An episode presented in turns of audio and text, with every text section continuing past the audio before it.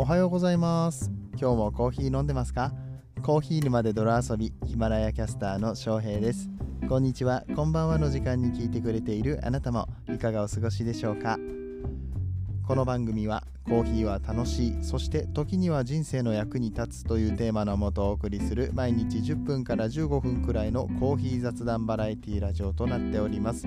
皆さんの今日のコーヒーがいつもよりちょっと美味しく感じてもらえたら嬉しいです。ということで本日は3月の12日金曜日でございます、えー、平日お仕事の皆様1週間お疲れ様でございました。さあ確定申告ですよ。やったことあります？皆さん確定申告って。なんかね、まあ、僕はあの子供が生まれたこともあって医療費控除っていうのが受けられるみたいです。えーと、1年間の医療費が10万円を超えると、えー、この控除申請ができるみたいで、まあ、いくらか、えー、払った分の税金が返ってくるみたいなやつですね。払いすぎた分お返ししますよっていうような感じです。確定申告っていうのは基本的には個人でお仕事をされている方、えー、じゃなければ会社がやってくれるので、えあまりこう自分でやるってことないかもしれませんけれどもふるさと納税とかねあとイデコとかそういう節税系の何か対策をされてる方だったりとかあとは副業ですよね。普通に会社員やりながら他の仕事で稼いでる方がやっていたりとかするこのえーと、確定申告なんですけれども、まあ、全くやったことがないからね、本当に分かんなくて、何から始めていいか分かんなくて、まあ、放置しすぎましてね、え本来であれば3月15日までに終わらせなければいけないやつなんですけど、えっ、ー、とね、今年に関してはコロナの関係で、去年もそうだったんですけれども、期間がちょっと伸びております。4月の15日までにやればいいみたいなんですが、うんとまあ、そんなこと言ってるうちにどんどんと時間が過ぎていってしまうので、これは本腰入れてやらなきゃいけないぞということで、ちょっと本を買いました。で、買いました本が、え Voicy でも、え大活躍されています。あと YouTube とかでもね、有名ですね。え大河内先生ってご存知ですか？大河内薫先生って方が、えー、税理士の方がねいらっしゃって、えー、この方めちゃめちゃ分かりやすいんですよ。僕ずっと Voicy 聞いてたから、あのー、お金の知識についてめちゃめちゃ分かりやすく解説してくださる方なんですけどこの方の本があるということで、えー、早速買ってみました。それがねまあこういう確定申告とかさ、えー、と節税とか言うと難しそうな感じがするじゃないですか。あの漫画なんですよこれがまた。ね、分かりやすく書かれていて、それを書いてるのが、これもまた Voicy で発信をしておられる漫画家のアンジュ先生って方ですね。アンジュ先生の絵が、えー、まあなんかキャッチーな感じで描かれていて、すごく分かりやすくまとめられているので、これはいけそうだなと。まだ、うん、最初の2、30ページぐらいしか読んでないんですけれども、かなり読みやすいですよ。で、えっと、ただその確定申告どうやったらいいかっていうことだけじゃなくて、今後の、まあ、僕はね、個人事業主として開業しようと思ってますから、そこら辺の節税対策とかいろんなことが学べるということで、おすすめの本になってますので、まだ読み終わってないのにおすすめの本として紹介できるぐらい、あのいい本だなって、え最初の時点で思いましたので、ちょっと紹介させていただきました。もしあの確定申告とか節税とかでお悩みの方いらっしゃいましたら、詳細欄にリンクを貼っておきますのでチェックしてみてください。といったところで本編に入っていきましょう。ちょっと最近オープニングトークが長くなってきておりますけれども、毎週金曜日は、えー、井戸端会議や飲み会で使えるコーヒーの豆知識、えー、コーヒーだけに豆知識というコーナーをやらせていただいております。で、昨日ね、聞いていただいた方、えー、分かると思うんですけれども、えー、日本スペシャルティ協会っていうコーヒーの団体についてご紹介しましたでその時にちらっと話しましたけれども日本には大きなコーヒーの団体が2つあるよって一つは SCAJ、昨日紹介した日本スペシャルティコーヒー協会ですね。で、もう一つ、全日本コーヒー商工組合連合会っていうのがありまして、それが JCQA と言われております。大体この2つの団体が出しているコーヒーの検定とかね資格とかあとは大会だったりが、えー、今の日本のコーヒーの業界を引っ張っていってるような感じなんですけれども他にもいっぱい教会ってあるんですよ。で、あの教会ってね、自分で簡単に設立してしまうものもあったりだとか、うんと、いろんなものがあったりとかするので、もしかしたら興味ある人がいらっしゃるんじゃないかなと思って、で僕自身もそこに興味を持ちましたので、一体日本にはどんな教会があるのかといったところで調べてみましたので、えー、ちょっとね、名前とどんな教会なのかっていうところをざっくりと説明していきたいなと思います。それでは本編スタートです。この放送は歴史とか世界遺産とかを語るラジオ友沢さんの提供でお送りします。はいということで、えー、まずは、えー、さっき言った大きい協会ですね。日本スペシャルティーコーヒー協会これ一般社団法人となっております、えー、そして JCQA っていうのは、えー、ジャパンコーヒーなんだ？Japan Coffee Qualification Authority っていうのがあります。えー、全日本コーヒー商工組合連合会というところで、えー、こちらはですねコーヒーインストラクターっていう検定を出してたりとかしますね。あとよく聞くのはコーヒー鑑定士とかね、えー、そういう資格もこちらの JCQA から出ています。対して先に紹介しました SCAJ の方はコーヒーマイスターっていう資格ですね。こちらが最初に得られるのが普通のコーヒーマイスターで、その後アドバンスドコーヒーマイスターってちょっとレベルアップするみたいな感じで、えー、していくような資格、試験があったりとかします。これ資格の話また今度やりましょうか。ね、えっ、ー、と、来週の豆知識かなんかでいろんな資格があるよって、コーヒーの資格ね、めちゃめちゃ種類いっぱいあるんで、えー、その辺も紹介したいなと思いますけれど、今日はまず団体のお話をしていきますね。えこれ Google で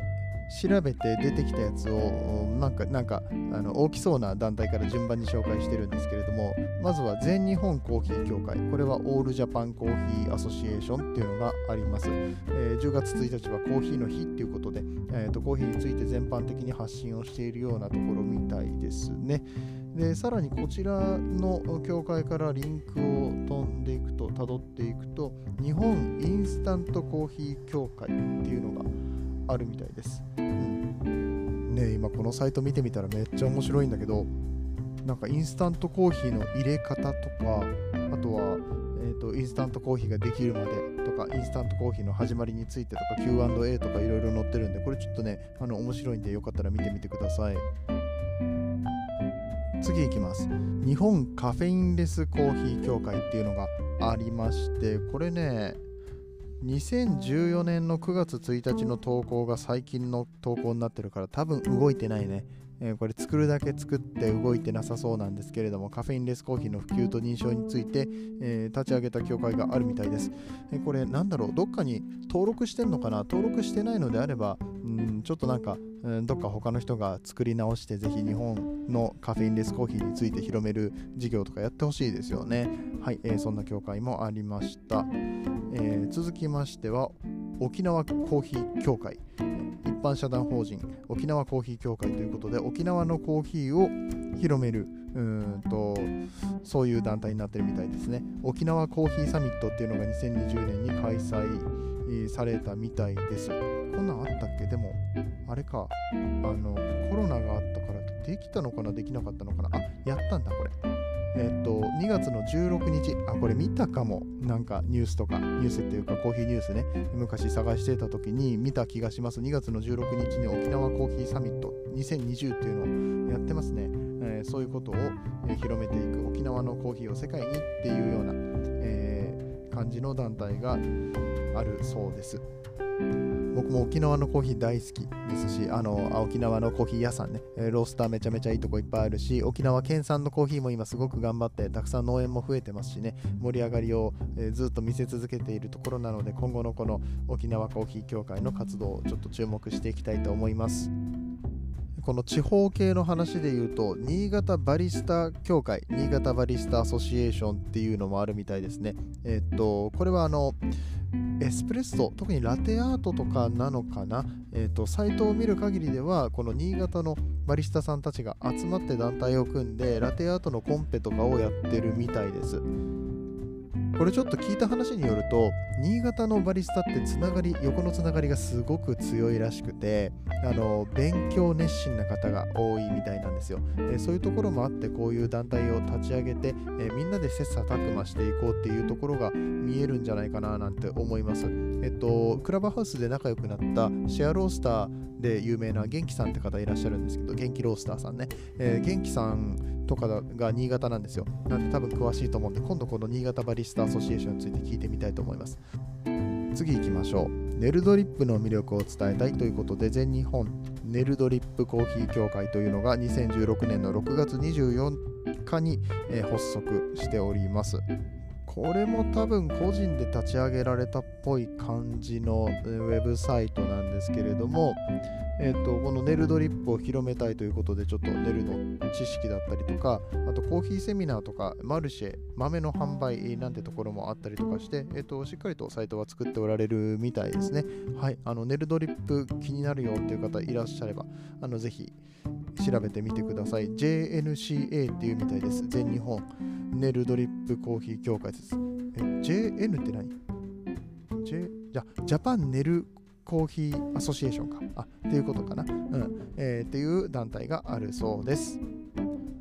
続いてはちょっと真面目な団体ですね。日本サスティナブルコーヒー協会、えー、 Sustainable Coffee Association of Japan ですね。はい。えー、っと、うん、自分で笑っちゃダメだよ、これ。昨今さまざまな団体がそれぞれの理念のもとにさまざまなアプローチでサスティナブルコーヒーに取り組んでいますと、どのアプローチもどのアプローチが最も有効であるかは簡単には言えませんが、こ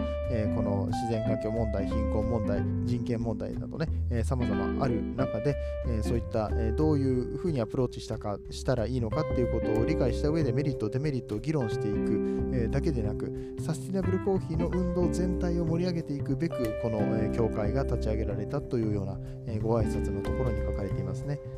こちらの団体は現在会員を募集しているそうで審査はあるみたいですけれども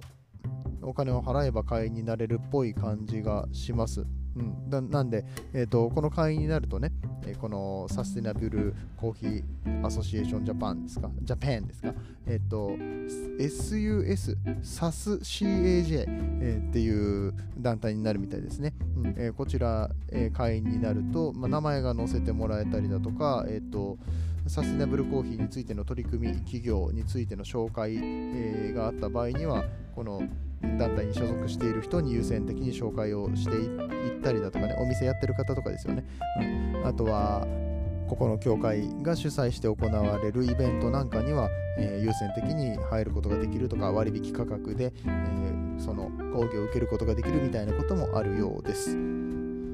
これね、3女会3000円で入れるんですよね。で、あの会員費、あ、これあの年間ね、年間3000円ね。えーと、正会員になるには入会金1万円と年会費が5000円ってことでそんなにめちゃくちゃ高くないんですよね。うん、あのサスティナブルコーヒーについて、まあ、自分もしっかり活動していきたいよっていう方はこちらの団体入ってみるのもいいかもしれません。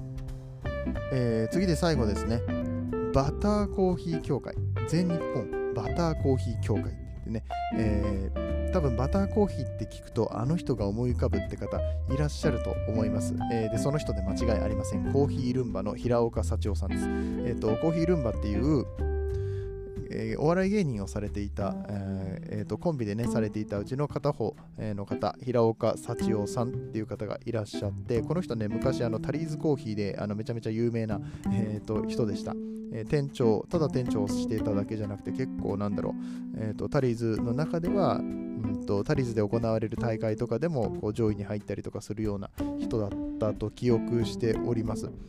え、で、え、この方ね、そのコーヒーをネタに芸人をやっていたんですけれども、まあ、ある時すごいこう肥満体のことについて、えっと、病院の先生に怒られたと,、うんえっと、血液検査でね、めちゃくちゃ不健康っていうのが出てしまったので、まあ、痩せなさいと、え、言われて、えどうやったら痩せられるだろうと。まあでも、コーヒーの芸人やってるし、何かしらコーヒー関係で痩せたいなって思った結果、バターコーヒーを使って痩せられたそうです。えちょっとね、バターコーヒーで本当に痩せるのかとかね、えどういう効果があるのかっていうのはここでは今日は話さないんですけれども、えめちゃめちゃ減量して、うんえっと、すごい3ヶ月でで体質改善してその後、え1年で20キロ以上ですかねあ約20キロの減量に成功したという、えー、過去を持っております。であのー、コーヒーに関してもサチオピアコーヒーっていうコーヒー屋さんをやっててこれは確か月1だったかな？月に1回だけ開かれるみたいな感じでこの、えー、平岡幸男さんのコーヒー屋さんっていうのがオープンしてたりしました。今ちょっとねどうなってるかわかんないです。僕の頭の中に入ってる情報が古いので最近はどういう風にされてるかわかんないんですけれども、えー、平岡さんに会いたかったらこのサチオピアコーヒーに行ってみるのもいいかもしれません。確か吉祥寺でやっておられたと思います。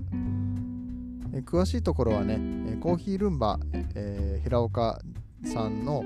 オフィシャルブログっていうか、アメバですね、アメバブログ、アメブロでやっておられるところがあるので、そちら見てもらうと最新の記事とか見れるかなと思います。ツイッターもやっておられるのでね、サチオピアコーヒーとか、え平岡社長で調べると出てくると思いますので、えー、気になる方はぜひ調べてみてください。えー、といったところでたくさんありましたね。えっ、ー、と、ちょっとボリュームがありすぎて長くなってしまいましたけれども、こんな感じでいろんな教会があるんだなってことを知ることができました。僕は満足です。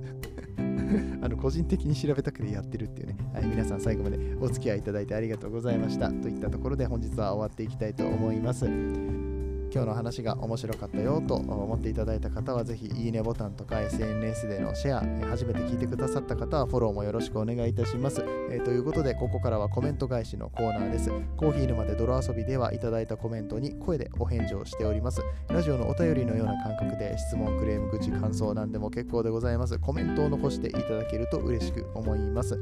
このコメントですね、ヒマラヤというアプリでしか、えー、できなくなってます。スタンド FM の方でもできるんですけれども、声でお返事をしているのはこのヒマラヤだけですね。こここちらがメインの、ここ、ここ、ここ、え、メインのプラットフォームとなっておりますので、えー、ぜひね、ヒマラヤのアプリをスマホにダウンロードしていただいてコメントをいただけると嬉しく思います。えー、昨日の放送は、ハッシュタグ TBT スローバックサウスで歴史のコーナーでしたね。SCAJ 日本スペシャリティ協会の歴史についてちょっと深掘りしていきましたけれども、えこちらね、え K さんからなんと5件もコメントをいただいておりまして、ちょっとね、あのゆっくり返していきますよ。サイフォンって結構最初の投資が大きいからそのハードルが下がれば人も増えると思います。それあるね。あの高いんですよサイフォンって器具として。アルコールランプのやつよりもビームヒーターって言ってこう電熱でえっ、ー、と調整をする火の調整をするっていうのが今主流になってるんですけれどもこのビームヒーターもまた高いんですよね。3万ぐらいするんですよ。えっ、ー、とサイフォン本体と合わせたら4万弱ぐらいはしてしまう。しかも割れたらねまたフラスコ買わなきゃいけないしみたいなところもあるから、まあ、なかなか手出しづらいみたいなところあるんですけれども確かにねここのハードルが下がればもうちょっと、えー、安くなるのかなとあ安くあのみんながねやりやすくなるのかなと思いますそのハードルを超えた人で極めた人に変態感が増すのは仕方ない。確かに。うん。美味しいけどね。そうそうそう。美味しいのよ。サイフォンで入れたコーヒーってね美味しいんですよ。なんかねバシッと決まってくる感じ。なんかドリップとはやっぱり違う。うんなんだろう。なんかのバイアスがかかってるのかもしんないけどドリップとサイフォンあのめちゃくちゃ美味しいめちゃくちゃ上手な人が入れたらどっちが美味しいって言われたら僕は今のところサイフォンの方がちょっと勝つかなって思ってます、うん、まあ別にどっかのチャンピオンとかに入れてもらったわけじゃないんですけれども、えー、そういった味が出やすいのがもしかしたらサイフォンなのかもしれないなと思いましたまあかなり魅力的ですねもうやってみたいですえー、計算続きます。クヌッセンコーヒーってアメリカでは大きなコーヒー屋で、スペシャリティコーヒーって各国のテロワールを生かせたコーヒーで美味しいコーヒーを探そうってなった。へえ、うん、そうそう、昨日ね、そのクヌッセンさんっていう人がね、えー、と最初にスペシャリティコーヒーって言い出したんだよって話しましたね。え、 Speciality Coffee Association of Japan。オブ抜けてたよあ。失礼いたしました。なんかあんまり、あの、あんまり分かってなくて言って あの SCAJ でしょ ?S がスペシャリティでしょ ?C がコーヒーでしょ？で、A がアソシエーションで J がジャパンでしょ？みたいな感じでね、うん、あの、はい、あの言ってて、オブが抜けてましたね。失礼いたしました。あの今日今日の放送もオブ抜けてましたけどね、まあ、ちょっとそこはいじらんといてもらえたらと思います。えっ、ー、と、もう一つが JCQA ねっていうことでね、そうそう、昨日僕多分 JCA って言っちゃってたんですけれども、あの JCA っていうのも、えっ、とね、一応ある。AJCA かな。あの略してあんまり言わないんだけれども、えー、さっき、え、出てきました、え、全日本コーヒー協会ですか、うん、オールジャパンコーヒーアソシエーションっていうのもあったりしますけれども、大きな団体2つあるよって言ったのは SCAJ と JCQA になりますね。えっ、ー、と、K さん最後のコメントです。今日は東日本大震災の当時から今までの苦労歴史会でも良、えー、かったですね。とああれですか、今日、あの要は昨日の、まあ、昨日3月11日、ちょうど、えー、その木曜日にね、え、歴史の会をやるのであれば、この東日本大震災の話をやってもよかったんじゃないかっていう話ですかね。まあそれも一応考えはしたんですけれども、あのぶっちゃけね、あのハミングバードの話を3月11日に持ってこればよかったなって思いました。ただ、ハミングバードの、ハミングバードってあのスターバックスさんのね、ハミングバードプログラムっていうのがあって、数日前に放送したんですけれども、こちらの話をちょっとね、えっと、急いでやってしまったので、ハミングバードのお部屋、クラブハウスで話を聞いてきた後に感動して、もうこれはもうぜひ取り上げますって言って言ったのが、月曜日とか火曜日とかの話で、これも木曜日まで撮っといたらよかったなって思いました。うん、まあ、ただね、こういう話ってあのちょっと気使うんですよね。なんかあんまりシリアスになりすぎる、まあ、シリアスな話なんだけれども、うん、なんか普段そういう話をしてないのにさ突然あの3月11日だからって震災の話急にするのかよみたいな風に思う人も多分いると思うしで僕自身がね当事者じゃなかったっていうところからなんか深くしっかり話せるのかみたいなところもあったりとかしてね思い起こすきっかけっていうのはもちろんあっていいと思うんだけれども、うんとどう取り扱うのかっていうのは結構デリケートな部分じゃないかなと僕は思ってます。他のところでもさあのやっぱり報道されるじゃないですか。であのそういう報道が肩になってしまうのもやっぱり良くないと思うし僕自身はこの、えー、っと発信をポッドキャストでしているっていう上で3月11日だからこれを放送するっていうのにあまりこだわりすぎない方がいいのかなっていうのもちょっと思いました。これはねえー、と要議論ですね。来年どうするかまたちょっと考えておきたいと思います、えー、K さんコメントありがとうございました。え、続きましては、りおかちゃん、コーヒー沼埼玉支部から、え、ありがとうございます。サイフォンのルームはすごかったですね。みんな愛に溢れていました。もうね、愛っていうか、まあ、偏愛ですよね。うん。あの偏ってる感じの愛をね、えー、ちょっとなんかね、怖い感じの愛を感じましたけれども、はいえー、歴史、自分ではなかなか調べようと思わないですけど、こうやって教えてもらえると、とても聞き入ってしまいますね。ああ、ありがたい。あ、それはね、本当に、あの、あれですね、僕がやってる価値がありますよね。なんかあの皆さんには僕が調べてああへえそうなんだっていうあのそれを垂れ流してるような感じの内容になってるんですけれどもそれでも喜んでもらえる方がいるのであればなんかやっててよかったなって思えるので、えー、ね、一緒に歴史勉強していきましょうね。えー、そして関東を語るにはおこがましいと思い数日前に埼玉支部に移り住みましたそう最初ねあの埼玉支部じゃなくて関東支部だったんですよね、え、写真は畠山さんがお話しされていた常盤コーヒー焙煎所ですということで、えーと、アイコンを変えてくれてますね。えっ、ー、とどれどれ？へえ、時はコーヒー焙煎所さんのカップ、えっ、ー、とね、あと、ちょっとだけ店内の雰囲気は分かりますけど、あ、なんか素敵な感じですね。あのー、シンプルで、えー、かつなんかこう、おしゃれ系じゃなくって、焙煎こだわってます感がすごい出てる。うん。あのカップがねこの焙煎機のマークがついててで時はコーヒー焙煎所って全部漢字で書いてあるんですけどこれ系のお店ってね焙煎うまいところ多いんですよ。なんか僕もわかるな、えー、なんとなくですけどね、うん、あのセンスを感じます、うん、こういったカップのセンスとかからも多分こういう感じのコーヒー屋さんじゃないかなとかってちょっと想像するのも楽しいですよね。はい、えー、ということであの気になる方いらっしゃいましたら僕のこのコメント欄のところからねリオカさんのアイコン、えー、タップしていただけると拡大して見ることができますので、えー、もしくはあの時はコーヒー焙煎所さんで調べていただけると見ることできるかなと思いますので、えー、ぜひチェックしてみてください。埼玉にあるお店みたいなので、埼玉在住の方は、えー、もしかしたらね、行けるかもしれないですね。畠山大樹さん、えー、バリスタ、ドリップコーヒー、美味しいコーヒー入れちゃうぜチャンピオンの、えー、畠山大樹さんが おすすめのお店みたいなので、お近くの方は行ってみてはいかがでしょうか。えー、ということで、リオカちゃんコメントありがとうございました。はいということで本日もエンディングのお時間でございますえまたしても長々と話してしまいましたので本日は英語のコーナーはお休みさせていただきます金曜日あと1日パリッと頑張って、えー週末楽しんでいきましょうね今日という一日が皆さんにとって素敵な日となりますようにそして美味しいコーヒーと出会えますように。次はどの声とつながりますか？引き続きヒマラヤでお楽しみください。